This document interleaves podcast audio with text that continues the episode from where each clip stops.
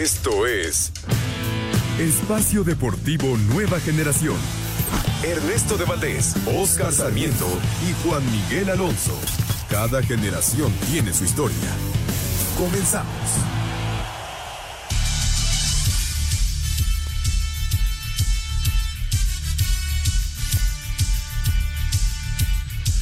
¿Qué tal amigos? ¿Qué tal amigos? ¿Cómo están? Bienvenidos 24 de septiembre del 2023. Esto es Espacio Deportivo, nueva generación de Grupo Asir para toda la República Mexicana. Como todos los domingos les traemos la información más importante de este fin de semana en cuanto al deporte se refiere. Vamos a estar hablando de la jornada 9 de la Liga MX. Acaba de perder el Cruz Azul contra Querétaro. Lo estaremos platicando en unos instantes. Un partido que no parecía que fueran a perder el conjunto de, del Cruz Azul y que Querétaro venía empujando desde la media semana con ese polémico victoria del América, también lo estaremos platicando, ya Oscar ya me hizo caras, vamos a hablar acerca de la Fórmula 1, el Checo Pérez no terminó en Japón, Max Verstappen se lleva el, primer lugar y ya son campeones los Red Bull en constructores. Vamos a hablar acerca de la NFL. Los Delfines de Miami le pegaron 70-20 a los Broncos de Denver. Tua bailó a este hawaiano coreback espectacular. Mientras no lo toquen porque sabemos que en caso de que le peguen fuerte puede salir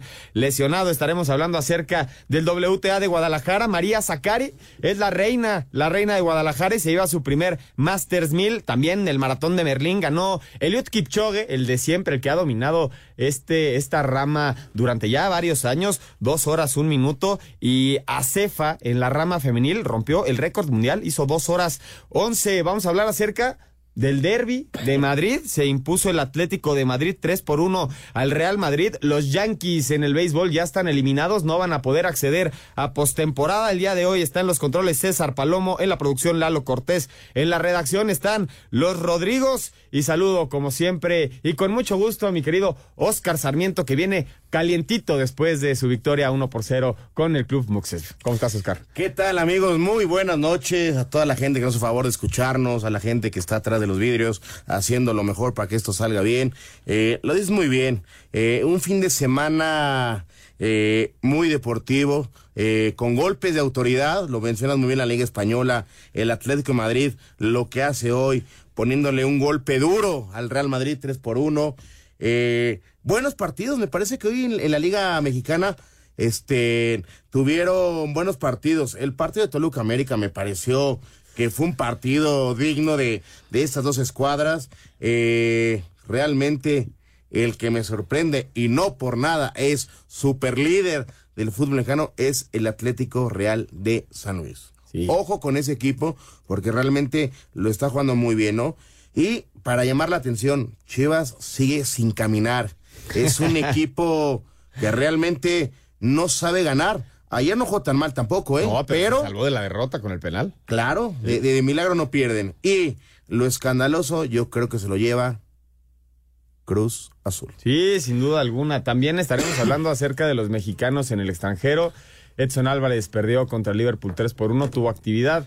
Eh, empató el Fulham de Raúl Jiménez también con actividad. Y las buenas noticias desde el Feyenoord, ¿no? Que Santi Jiménez hace un doblete y una asistencia, ya suma ocho goles, es líder de goleo de la competencia. Espectacular lo que está viendo. Ah, y también tenemos el previo de eh, la próxima, el próximo domingo va a pelear el Canelo Álvarez contra Charlot en este, en esta pelea del 30 de septiembre, que no se hizo el 15, como siempre por lo general pelea el Canelo en mayo y el 15 de septiembre, ahora lo va a pelear el 30, también estaremos platicando. En la Liga MX nos queda un partido pendiente a las 8 con 5 minutos, Santos recibe al equipo del Necaxa, Oscar, pero ¿qué te parece si ya nos arrancamos de una vez con la jornada 9? el América le cuesta mucho trabajo, mucho trabajo ir al volcán.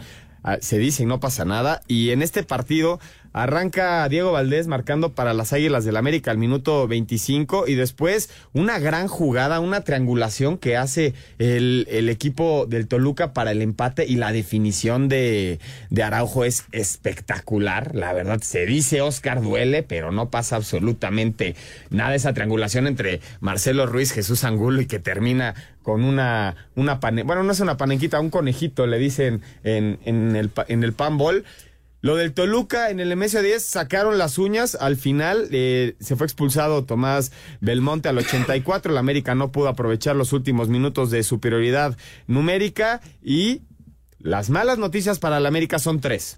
La primera, Diego Valdés lesionado. Al momento todavía no hay una, un parte médico oficial. Esperemos que no sea de gravedad, pero parece parece indicar todo que sí podría perderse lo que resta de la temporada. Dos, el tema de Malagón, que tuvo que también salir de, del partido. Y tres, el América perdió el liderato. Lo ganó a media semana y el fin de semana lo pierde por una muy buena actuar de San Luis, pero dejó ir los tres puntos hoy en el MS de esos. Mira, lo dices muy bien, este Juan. El Club América me parece que hoy saca, dejando de lado la, el empate, la sumatoria de un punto, un tema terrible, dos jugadores importantes lastimados, ¿no? Lo es muy bien en el arco Luis Malagón. Vamos a ver cómo la gente reacciona. No reaccionó muy bien al, en el cambio del medio tiempo eh, con Oscar Jiménez. Pero tuvo una buena tajada. Sacó dos buenas, sacó dos buenas, eso también hay que decirlo, ¿no? Y lo más doloroso, ¿no? El corazón del América, Diego Valdés. ¿Qué tiene? Se especula una cosa, se dice otra cosa, son puras especulaciones, eh, noticias falsas. Por el momento el Club América no ha sacado ningún informe médico. Eso se está trabajando eh, con temas importantísimos y de alta gama en, un, en, en, en, estudios para saber cuál es la gravedad de la rodilla de Diego Valdés. Eso es un tema importantísimo. Si es el ligamento cruzado, está fuera el resto cruzado, de la eh, colateral, lateral. Anterior. Eh, lo que tú me digas de ligamento es eh, parar seis meses, es una realidad. Sí. Eh, también están checando el tema de los meniscos, que a lo mejor los meniscos son tres, cuatro semanas, máximo cinco, y podríamos eh, tenerlo para el cierre del torneo y, y, y, que esté bien el jugador americanista, por lo que suma, ¿eh? Ojo.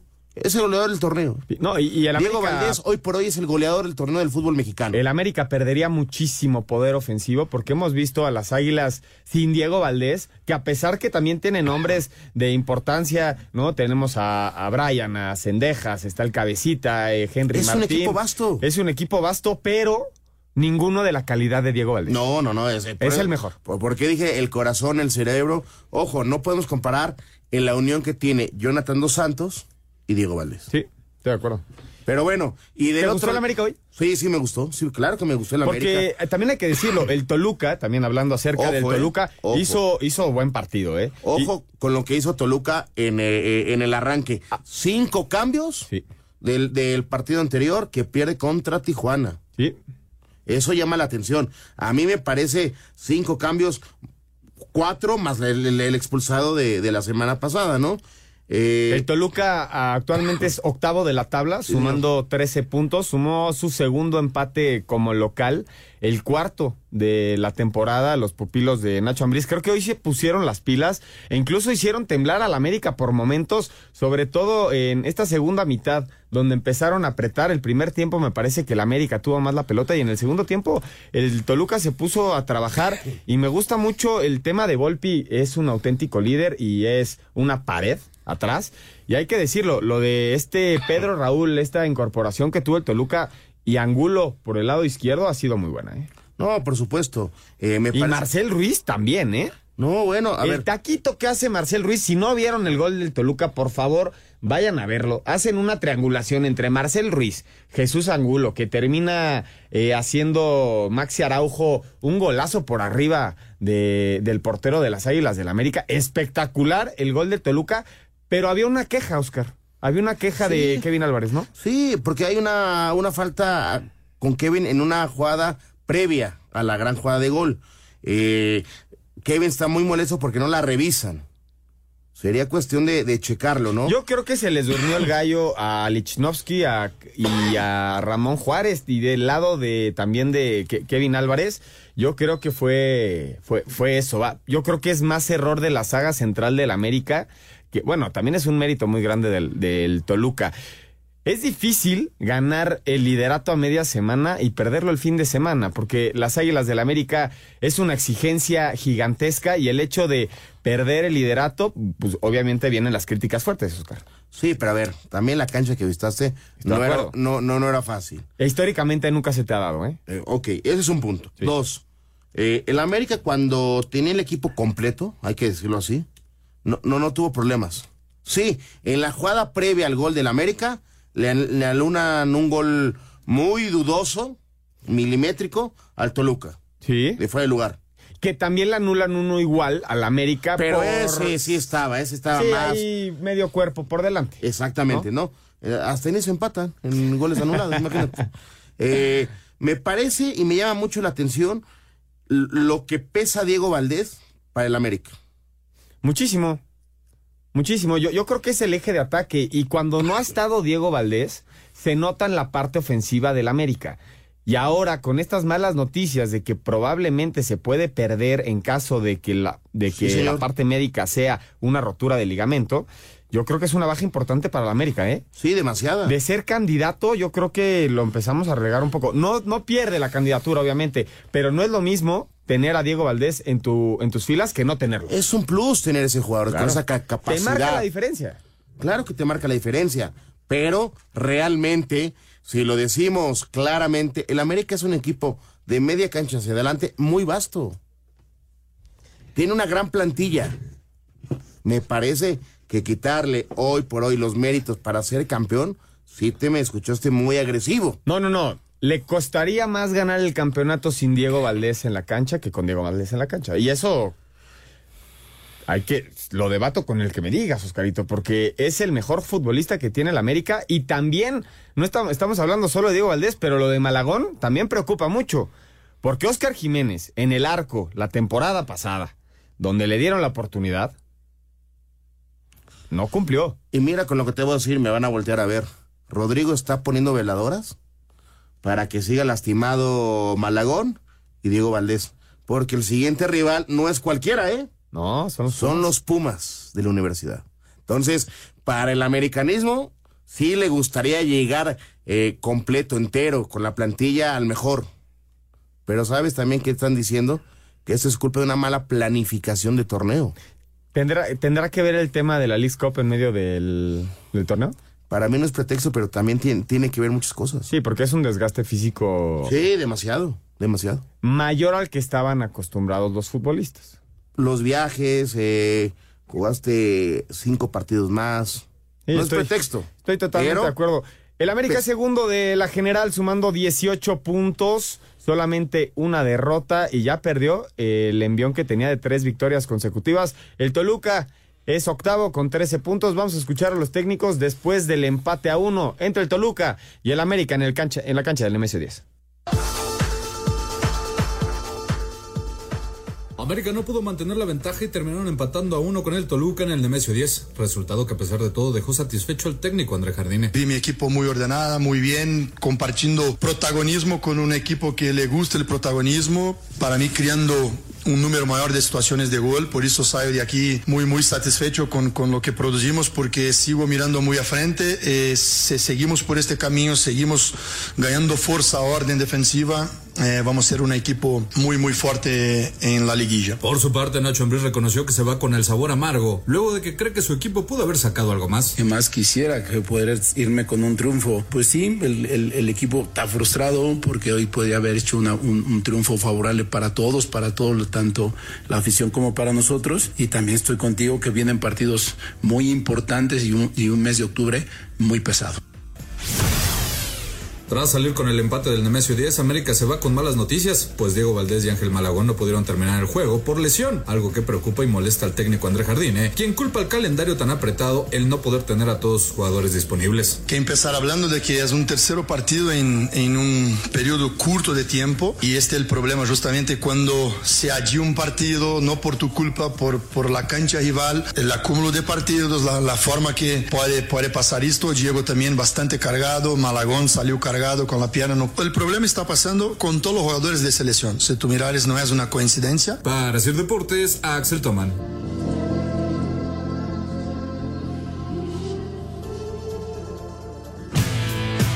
Ningún jugador es tan bueno como todos juntos.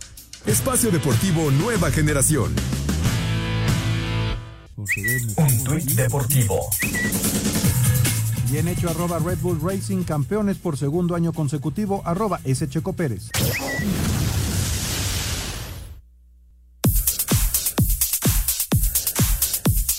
Regresamos a Espacio Deportivo Nueva Generación. Seguimos hablando acerca de la jornada 9 de la Liga MX. El clásico 133 se lo llevaron los Tigres venciendo 3 por 0 a Monterrey. Doblete de André Pierre Guignac y al 71 hizo gol Dieguito Laines. Ya Guignac se convirtió en el máximo goleador en los clásicos regios. Suma 12 goles y ya superó al brasileño Bahía.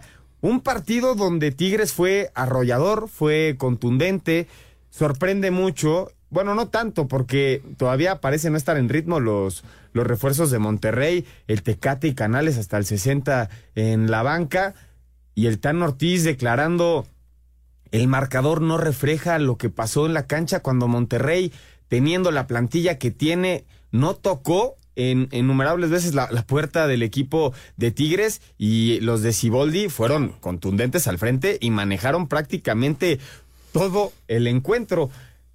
Yo no sé qué pensar en estos clásicos, Oscar, en estas declaraciones a veces de los técnicos, si es como para justificar un resultado adverso de esta forma. Sabemos que el clásico regio, aunque se enojen en Nuevo León, no no permea en toda la en todo en todo México, no es el no es el América Chivas, pero localmente Sí, sí mantiene un orden y hay una rivalidad muy grande entre estos dos equipos y un 3-0 le duele mucho a Monterrey. No, por supuesto, lo dices muy bien. Me parece que el tema del clásico eh, regio allá en Monterrey, en la Sultana, eh, es separa la ciudad, es algo. En noveno lugar está el Monterrey, Oscar. En noveno lugar, una de las plantillas más caras del fútbol mexicano está en noveno lugar.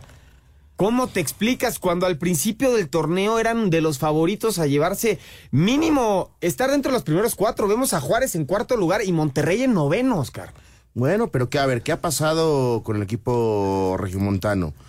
Ha tenido eh, bajones, tienen un cambio de técnico. Eh, llegar, llegar eh, jugaron. Pues se, robaron, se llevaron al Tano Ortiz desde antes de que perdiera la semifinal contra las Chivas. No, no creo. Bueno, luego platicamos al respecto. Pero se lo llevaron terminando la semifinal y era un buen técnico. Él ya había renunciado, ¿eh? él ya era libre. El Tano es un buen técnico. Él renuncia. ¿Qué está pasando en Monterrey? Me parece que en, momentos importantes el equipo no ha caminado.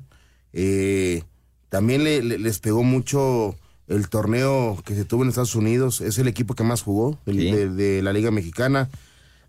Tuvo un par de partidos eh, postergados. Vamos a ver, todavía creo que tiene uno pendiente, ¿no? tiene todavía un partido pendiente eh, la, escuadra regia, ¿no?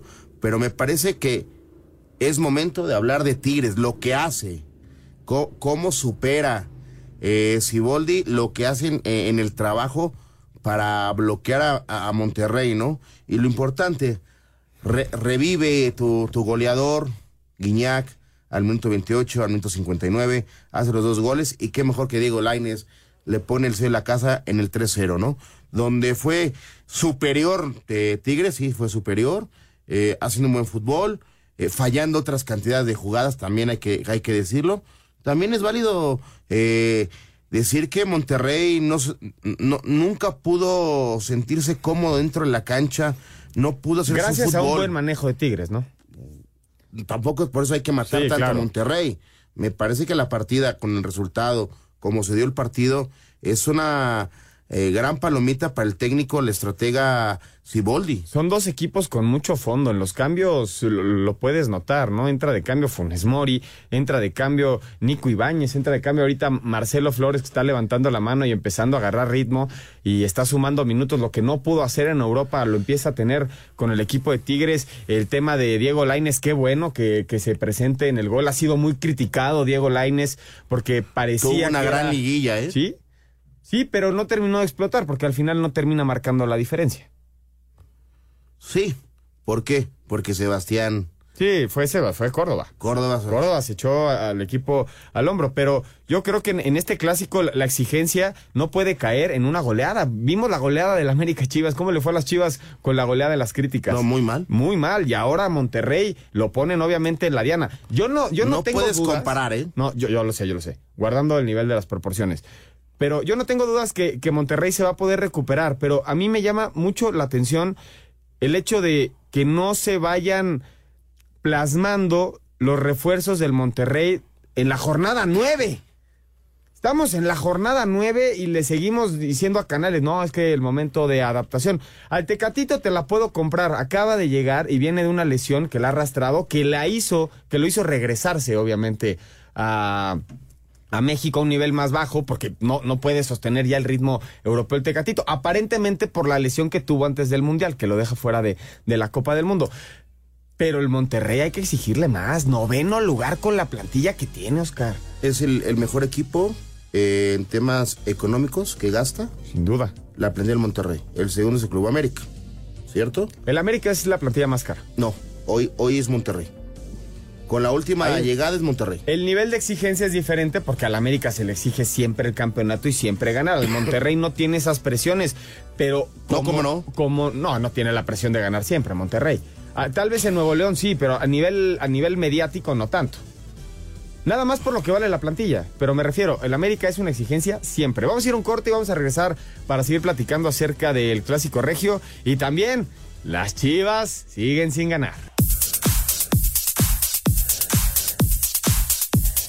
Los Tigres brillaron en el clásico regio y golearon 3 a 0 al Monterrey. El técnico de los universitarios, Robert Dante Siboldi, dijo que las individualidades de su equipo fueron clave para el triunfo. Creo que el equipo salió muy, muy enchufado, muy metido, muy concentrado y con mucha determinación. Y hoy creo que quedó demostrado que los jugadores que son históricos lograron ciertos, ciertas cosas que, ¿no? de, récord de, de goles y, y de participación y todo eso. Entonces creo que, creo que quedó demostrado que por algo, por algo son los históricos.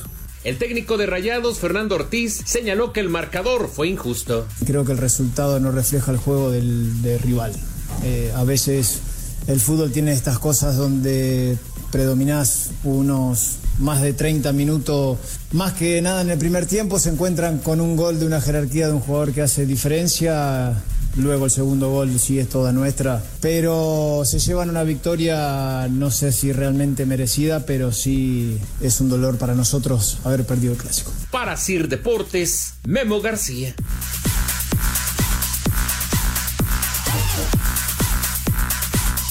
Estamos de vuelta en Espacio Deportivo Nueva Generación. Estábamos hablando acerca del clásico regio. Termina Tigres en la tercera posición después de la victoria con 17 puntos y Monterrey en la novena posición sumando 13 puntos. Que no esté dentro de los primeros ocho es raro. No, llama la atención, llama la atención porque es un equipo eh, que tienen que estar peleando los primeros tres lugares, cuatro si le quieres poner. eh, por la capacidad de plantel que tiene, ¿no? Y otro equipo que también tiene mucha exigencia, me- mediáticamente, deportivamente, y cuando va bien, le va bien a la selección, porque son puros mexicanos. ¿Qué está pasando con las chivas rayadas del Guadalajara, Oscar? Cuatro partidos sin conocer la victoria, tres derrotas consecutivas. Ahora empata contra el equipo del Pachuca y se salva. Se salvan de la derrota porque termina el arquero de las chivas parando un penal al conjunto del Pachuca, a Ileán. ¿Qué le está pasando a las Chivas? Escuchábamos a Fernando Hierro la semana pasada decir, no estamos en crisis, estamos pasando un mal momento. Vemos la, que jugó ahora sí el Pocho Guzmán, entra también Vega, uno pensando que van a ser los encargados de cambiarle la cara al rebaño sagrado ofensivamente y parece que no están en su mejor momento ninguno de los dos. Jiménez es el que salva a, las Chivas, se, se dice, y no pasa nada. Y el que está de repente cargando al equipo es Alvarado, que no le alcanzan las piernas y tampoco es como, no ha sido un futbolista contundente ni que marca diferencia en el rebaño, en Cruz Azul, ni en la selección mexicana. A ver, yo te pregunto. Hoy a vengo muy negativo, creo. Sí, ¿eh? sí, sí, sí, Al igual que un compañero mío ahí del Club Mushes, mi querido Olmos, eh, no me ha dado la cara después de ese clásico. Es una realidad. Y él dice que no hable mal de las chivas. Yo te voy a decir una cosa. Olmos. ver, aviéntate. Y mi, mi estimado Juan, me parece que lo que vimos de chivas el torneo pasado fue, fue más de, fuer- de, de suerte que de buen funcionamiento. ¿Por qué? Porque Chivas realmente es lo que, lo que está pasando hoy.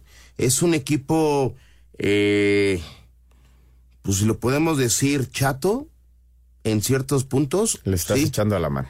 ¿No? Sí. Eh, que tienen destellos y, y han podido sacar buenos resultados también. Pero dime un buen partido que me digas, Chivas juega bien el fútbol. No.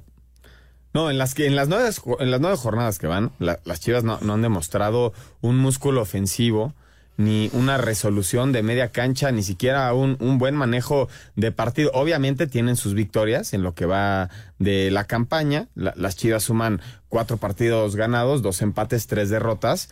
Pero yo creo que se ha, se ha hablado muchísimo más de las derrotas porque fueron tres de forma consecutiva y ahora el empate contra el Pachuca, que el Pachuca se queda muy amargo, le sabe muy amargo el empate penal. porque tuviste desde los 11 pasos para sacar la ventaja. Y, el Pachuca también ha sido un equipo que no, le ha costado muchísimo arrancar, es la décima cuarta posición, lugar 14 de la tabla, sumando 10 puntos, solamente dos victorias, suma su cuarto empate en lo que va de la campaña. Y estos Tuzos que sabemos que le meten mano siempre y les quitan muchísimos futbolistas y Almada con lo que tiene hace lo que puede y mostró una cara, fue, fue campeón hace, hace no, no, mucho, Oscar, y ahora vemos un Pachuca que está fuera de la zona de clasificación. Sí, o sea, es que a ver, eh, eh, el tema de, del chiverío, o sea, vemos el 11 que mandaron ayer contra Pachuca y tú dices, ¿dónde están esos jugadores que vinieron para hacer diferencia? No están jugando. ¿Vendidos? ¿O, o se fueron? ¿O los vendieron? No están jugando. Es un equipo le costó muchísimo la salida de Luis Chávez, ¿eh? Por supuesto. Pero realmente, o sea, Chivas me parece con una plantilla corta. Corta porque no está jugando los jugadores de nombre. Tú lo dijiste muy bien. El mejor jugador ha sido Alvarado de Chivas. Y el que siempre termina siendo héroe es de Jiménez, Miguel Jiménez, el portero. Sí, Chivas, Chivas no camina. Se apagó un poco Alan Mozo. Sí, Chivas no camina y Pachuca no levanta. Pero a ver, lo, lo, de Pachuca, antes que mandemos la nota, mi estimado Juan, es lo que está viviendo. Tuvo mucho, muchas bajas para iniciar este torneo. Estoy de acuerdo. Se ¿eh? está eh, reestructurando. Eh, no, no, hemos visto realmente que jueguen todos los jugadores que vinieron a sumar a este nuevo proyecto llamado Pachuca. Estoy totalmente de acuerdo. Vamos a escuchar a los técnicos después del empate a cero en un partido Valium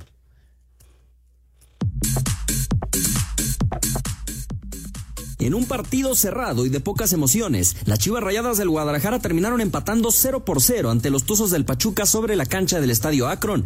El rebaño se salvó de la derrota gracias a su portero Miguel Jiménez, quien le detuvo un penal a Ilian Hernández ya en los minutos finales. Luego del partido, Belko Paunovic, entrenador rojiblanco, se mostró molesto por quienes insinúan que su vestidor está dividido. División ninguna, o sea, no existe. O sea, déjense ustedes aquí quieren dramatizar y cuando no hay, quieren provocar las cosas, quieren sembrar cosas que no existen. Yo creo que hoy viste lo que significa este grupo, que no hubo ninguna división. Por su parte, Darwin Quintana, auxiliar técnico del Pachuca, lamentó que hayan desperdiciado el penal. Un poco de la cara de enojado es porque la, chance más clara la tuvimos nosotros para ganar el partido y no, no, no lo pudimos ganar.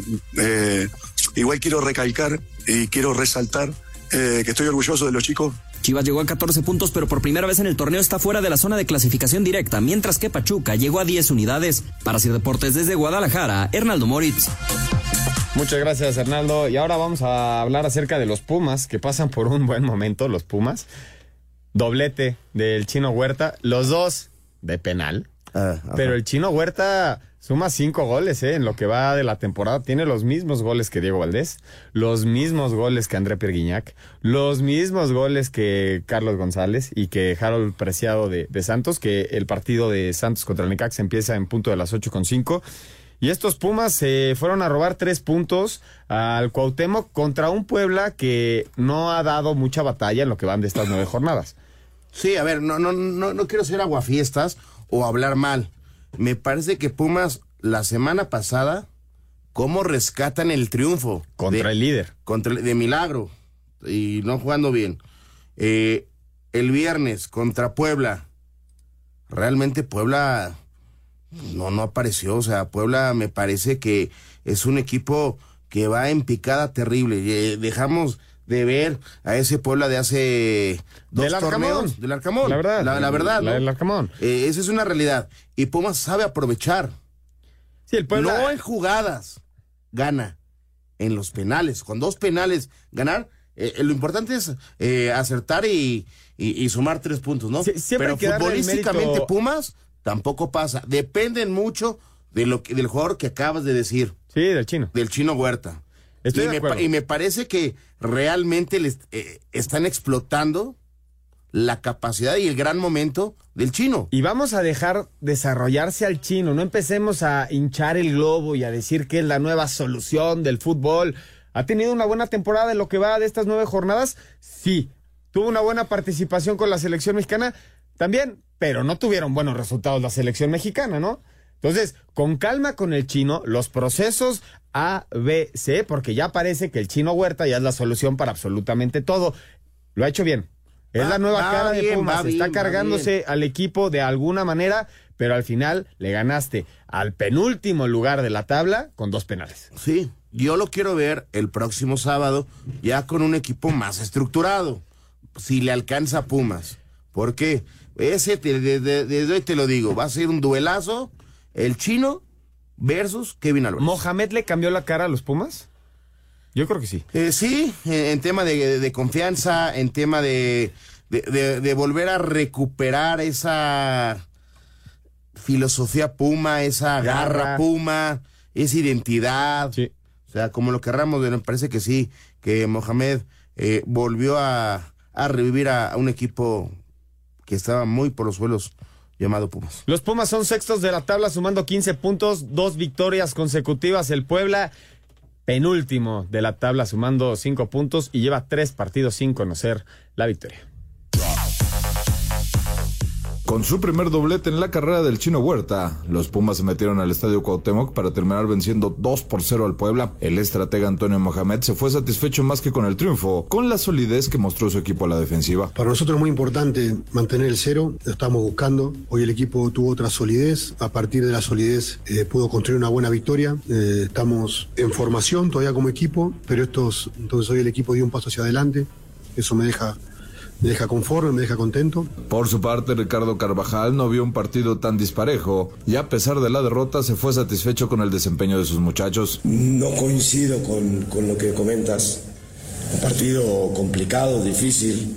Sabíamos que era un equipo muy dinámico, que te iba a apretar en todo momento, en todos los sectores. Pero bueno, son acciones desafortunadas las dos, sobre todo la de la mano, y te condicionan el partido. Entonces, obviamente no, no contentos con el resultado, pero tampoco eh, mal por, por el funcionamiento. Creo que el funcionamiento cada vez es mejor. Para Sir Deportes, Axel Tomán. Muchas gracias Axel por la información. La sorpresa del domingo fue la derrota del Cruz Azul. Había arrancado eh, ganando en- al final de la primera mitad con gol de Rotondi y después Querétaro, el equipo de Mauro Berg se puso las pilas y Sandoval, después Zúñiga y Nicolás Cordero al 87 le da la victoria a un equipo del Querétaro que a media semana perdía contra el América. Se quejaron muchísimo por, por el segundo tanto de las Águilas.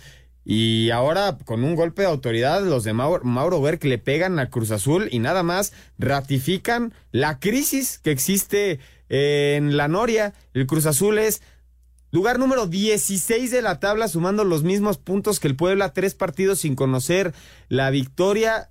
¿Qué le está pasando al Cruz Azul, Oscar? No, bueno, el, el- el tema de Cruz Azul ya, ya, ya es de, de Es caótico, ¿eh? De llamar la atención. Es un equipo que no tiene eh, funcionamiento, eh, se le complica todo.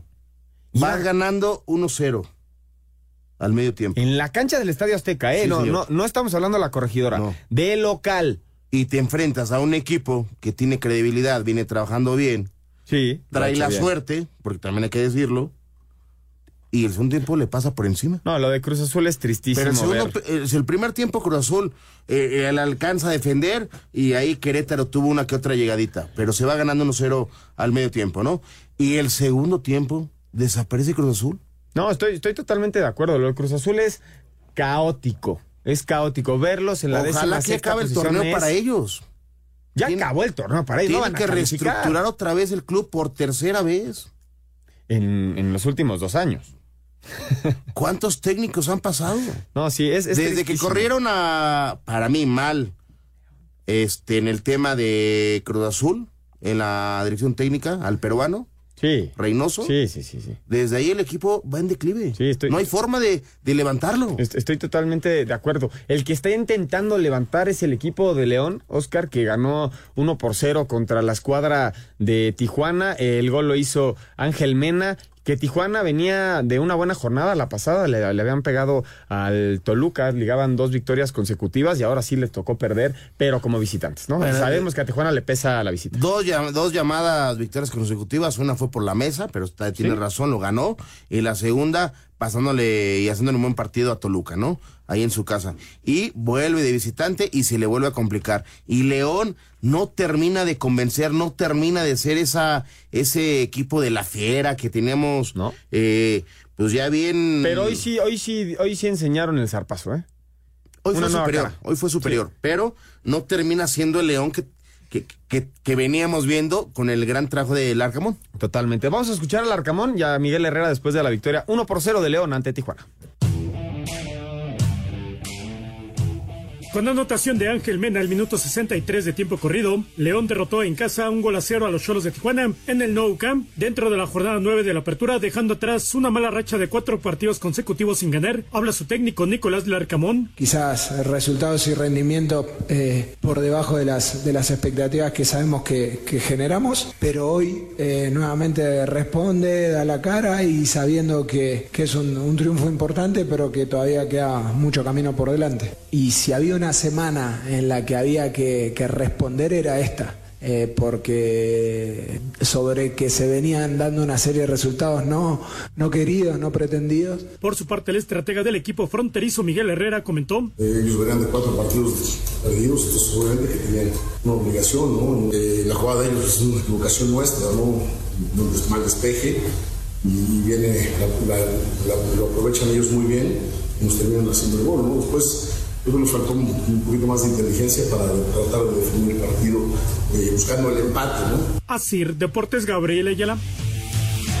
Muchas gracias a Gabriel Ayala y vamos a hablar acerca del líder Oscar, iba ganando 3 por 0 y después esta, este Aqueloba puso a temblar al equipo de San Luis en el cierre del partido. 3 por 2 gana San Luis como local y recupera la cima en la jornada 9 de la Liga MX. Ah, es el mejor equipo del fútbol mexicano, es el que más ha estado allá en la posición más alta de la tabla, jugando a un buen fútbol, es una, una realidad. Y les es muy bien, me parece que San Luis, después del 3-0 al minuto 66 de Ferreira, se, se, se, se, estaciona un poquito, ¿no? ¿Por qué?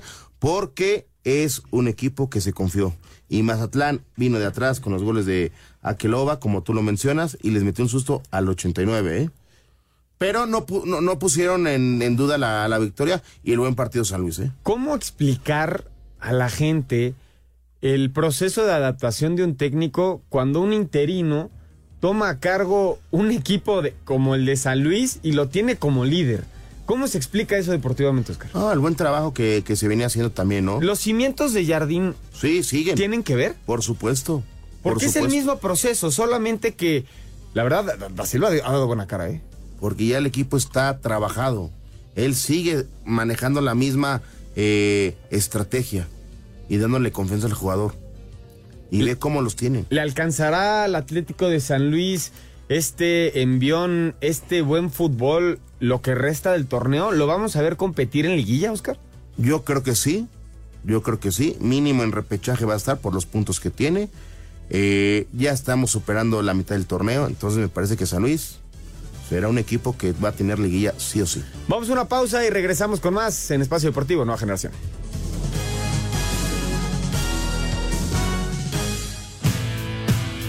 Un árbitro divide opiniones. Algunos se acuerdan de su padre y otros de su madre. Espacio Deportivo Nueva Generación.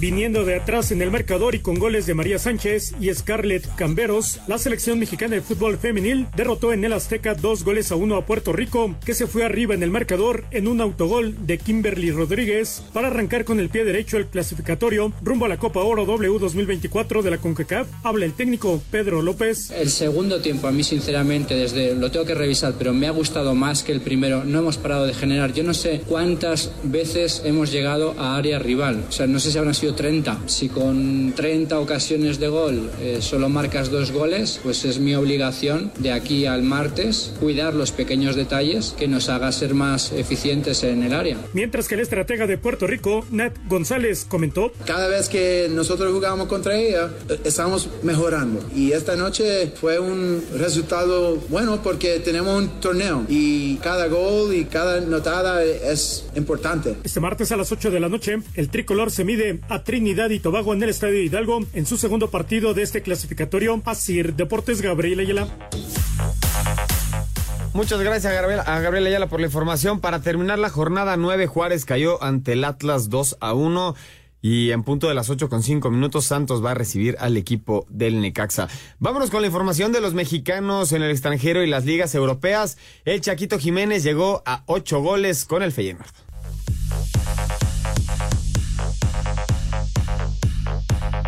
Edson Álvarez fue titular y vio la amarilla en la derrota del West Ham 3 por 1 en casa de Liverpool, mientras que Raúl Jiménez jugó 79 minutos en empate a cero entre el Fulham y el Crystal Palace. En España, Julián Araujo jugó los 90 minutos en los que vio el cartón preventivo y triunfo de Las Palmas 1 por 0 sobre el Granada. Andrés Guardado entró de cambio el 61 en empate a 1 del Betis con el Cádiz, mientras que el Mallorca fue goleado 5 por 3 ante el Girona. Habla el técnico Javier Aguirre. Eh, mala, mala sensación, por supuesto. Nos pasó por encima el rival y no hay más que reconocerlo. Yo me equivoqué en todo, en el me equivoqué en, no saber a los jugadores ordenarlos. Culpa mía, totalmente. Asumo la responsabilidad. Soy el que se equivocó de pe a pa. En Italia, con actuación destacada de Guillermo Ochoa, el Salernitana rescató el empate en casa 1 con el Frosinone, mientras que Johan Vázquez entró de cambio en el segundo tiempo durante la derrota del Genoa 1 por 0 ante Leche. En Holanda, el Chucky Lozano consiguió su primer gol en su regreso al PSV durante la goleada de 4 por 0 sobre el Almer City, mientras que en el clásico, Santiago Jiménez marcó doblete y dio una asistencia en triunfo del Feyenoord 3-0 sobre el Ajax. En Rusia, Luis Chávez jugó los 90 minutos y fue amonestado en derrota del Dinamo 1 por 0 ante el Spartak de Moscú. En Bélgica, Gerardo Arteaga jugó los primeros 45 minutos en empate a 3 del Racing con el Truidis. Por último, en la MLS, Carlos Vela entró de cambio al 71 en empate de Los Ángeles a 0 con Filadelfia. Para Sir Deportes, Axel Toman. Muchas gracias a Axel Toman y ya terminamos el tema del fútbol y vamos a hablar acerca de la Fórmula 1 se llevó a cabo el Gran Premio de Japón, el circuito de Suzuka. Max Verstappen, primer lugar, Lando Norris con McLaren segundo, y también se, se metió otro McLaren. Oscar Piastri se sube a su primer podio de la temporada. Checo Pérez tuvo que abandonar en la vuelta número 15, tuvo dos contactos y una penalización. Ya son bicampeones de constructores, 623 puntos, y esta es toda la información. Escudería Red Bull aseguró el campeonato de constructores después de que Max Verstappen se llevó el triunfo en el Gran Premio de Japón. El podio lo completó McLaren con el 2-3 de Lando Norris y Oscar Piastri. El que no tuvo una buena actuación fue Sergio Pérez, quien abandonó la carrera en la vuelta 15 luego de un choque con Kevin Magnussen. Escuchamos a Checo. Sí, tenía el, auto dañado y era muy difícil seguir en la curva rápida. Sabía que lo tenía que intentar en la lenta y cuando me metí eh, ya no tuve más espacio más que más que tocar a, a Magnussen y fue totalmente mi culpa. Red Bull es campeón ya con 623 puntos y en pilotos, Verstappen se consolidó en la cima al llegar a las 400 unidades. Para Sir Deportes, Memo García. Muchas gracias, Memo. Ahora vámonos al deporte blanco en el Masters 1000 de Guadalajara en Zapopan. La griega María Zakari fue campeona venciendo 7-5-6-3 a la estadounidense Caroline Dolehide. Dejando atrás la final perdida en 2022 ante la norteamericana Jessica Pegula y alzándose con su primer título de Masters 1000, la griega María Zacari se coronó campeona del Abierto de Guadalajara al vencer por 7-5 y 6-3 a la estadounidense Caroline Dolheit, segunda tenista de la historia en clasificarse a una final de la categoría, estando fuera del top 100 mundial. Escuchemos a la representante helénica, cuyo festejo incluyó la playera de la selección mexicana. Seguro que es la mayor victoria de mi carrera. Es muy difícil para mí hablar en este momento porque realmente no he tenido el tiempo para darme cuenta de lo que he logrado y disfrutar de ello. Pero sin duda esta noche y mañana van a ser dos días muy felices para mí. Muy agradecida de que haya sucedido aquí. Realmente disfruto mi tiempo aquí. Fue increíble. Gracias chicos. A partir de este lunes, María escaló del noveno al sexto sitio en la clasificación mundial, entrando de lleno a la pelea por uno de los ocho lugares en las WTA Finals Cancún 2023. Para Sir Deportes desde Guadalajara, Jalisco, Edgar Flores. Muchas gracias, Edgar Flores. Y vámonos con información del emparrillado al medio tiempo. Los Raiders están cayendo 7 a 13 frente a Pittsburgh. Y esta es toda la información de la semana 3 de la NFL. La semana 3 de la NFL cierra el lunes con par de duelos imperdibles. A las 5 y cuarto, las Águilas de Filadelfia visitan la Bahía para enfrentar a los Bucaneros de Tampa Bay. Ambos equipos llegan invictos, pero solo uno podrá salir con un triunfo más. Y a las 18:15, los Rams, que aún no encuentran su mejor versión, enfrentan a los Cincinnati Bengals, que aún no han ganado. Joe Burrow es duda para el encuentro por una lesión vieja en la pantorrilla, que a pesar de no ser grave, podría empeorar si no se tiene cuidado. Así habló el coreback de Cincinnati. Yo me siento seguro de que podría salir y realizar el trabajo que necesita el equipo para ayudarnos a ganar. Pero bueno, no sé, lo veremos. Yo me estoy preparando como si fuera a salir a jugar el lunes por la noche. Si pasa o no, eso no lo sé, pero estaré preparado. Monday Night Football, Filadelfia contra Tampa Bay y Rams frente a Cincinnati. Para Sir Deportes, Jimmy Gómez Torres. Muchas gracias, Jimmy. Estamos llegando al final de, del programa. Oscar, ya no pudimos comentar el tema del Atlético de Madrid, pero se le está calentando la, la silla a Ancelotti, ¿eh? Sí, sí, sí. No ha sido uno de los mejores arranques, pero ojo, ¿eh? Me parece que ese equipo todavía va a tener mucho que. No, y además Ancelotti es un técnico que lo ganó absolutamente todo en dos años. Sí, señor, sí, señor. Pero bueno. A media semana tenemos el partido entre Guadalajara y Mazatlán y en punto de las 8 de la noche Santos recibe al equipo del Necaxa. Nosotros nos despedimos, Oscar Sarmiento. Vámonos, que tengan una buena semana. Muchísimas gracias a todos los que nos acompañaron a nombre de Ernesto de Valdés. Les damos las buenas noches, los esperamos la próxima semana.